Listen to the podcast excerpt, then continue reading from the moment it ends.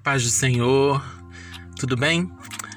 Hoje nós vamos compartilhar uma palavra que é baseada no primeiro livro dos Reis, no capítulo 17, a partir do verso 8, e diz assim: Então lhe veio a palavra do Senhor dizendo: Dispõe-te, vai a Sarepta, que pertence a Sidom, demora-te ali, onde ordenei a uma mulher viúva que te dê comida.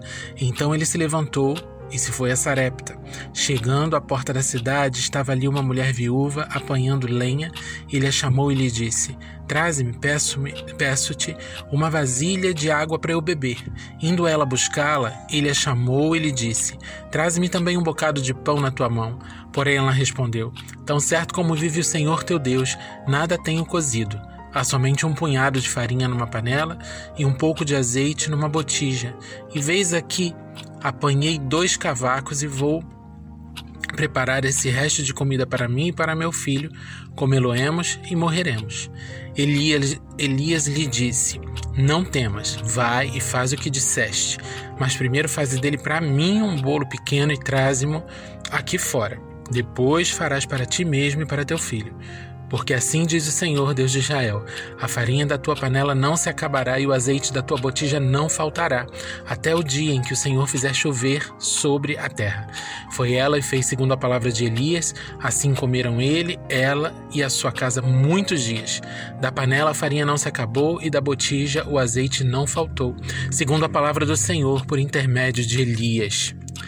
Amém. Até aqui, essa, eh, nesse mês de março, a gente está debaixo de uma palavra é, ressignificando a visão. E aqui, hoje pela manhã, quando eu fiz meu, meu devocional e eu passei por essa leitura, eu percebi claramente a visão de destruição que essa viúva tinha, porque ela olhava com olhos naturais para aquilo que ela conseguia ver e a visão do milagre sobrenatural que Elias tinha, porque ele andava com Deus e sabia o que ele, ia, o que ele tinha ido fazer naquele lugar, debaixo de uma palavra. Eu consigo enxergar a visão de destruição por conta de uma seca que aquele toda aquela terra estava vivendo, porque não chovia fazia muito tempo e não tinha previsão da volta da chuva. Então ela estava enxergando tudo isso, ela estava enxergando a sua, a sua própria miséria, mas Elias, que andava com Deus, profeta do Senhor, ele enxergava de acordo da, com a palavra de Deus, aquilo que ele tinha sido enviado para fazer, aquilo que ele tinha sido enviado para viver. Ele estava sendo quem ele tinha nascido para ser. Então ele tinha uma visão de milagre, ele tinha uma visão, a visão do sobrenatural. E eu podia fazer uma pergunta capciosa agora e perguntar para você que está ouvindo esse podcast agora, é, qual é a tua visão hoje? A visão da desgraça ou a visão de Deus? Mas o certo é que nós passamos por, essa, por esses dois lados, né? por, essas, por esses dois vieses de visão ao longo da nossa vida por muitas vezes.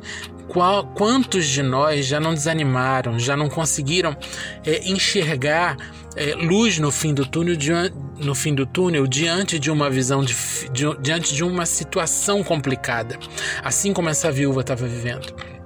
E Elias ali era um profeta, ele tinha a palavra de Deus em sua boca, ele tinha recebido o envio de Deus para estar naquele lugar e ser suprido. Então, qual é a nossa postura hoje? É dizer para Deus: eu quero ter a visão que o Senhor tem, eu quero que a minha visão seja ressignificada. Hoje, no mês de março de 2021, a gente ainda vive uma pandemia que a gente achava que ia passar em dois, três meses no ano de 2020. Mas debaixo de uma palavra, eu posso ter sim a minha visão de tudo isso que está acontecendo ao meu redor ressignificada. Próximo a Deus, andando com Deus, mergulhando em Sua palavra, no conhecimento de quem é Deus, eu posso ter sim a visão do milagre, a visão do sobrenatural que Elias tinha naquele dia, porque ele estava debaixo de um envio. Qual é o teu envio? E qual é a visão que você passa a ter depois de ter recebido e cumprido esse envio.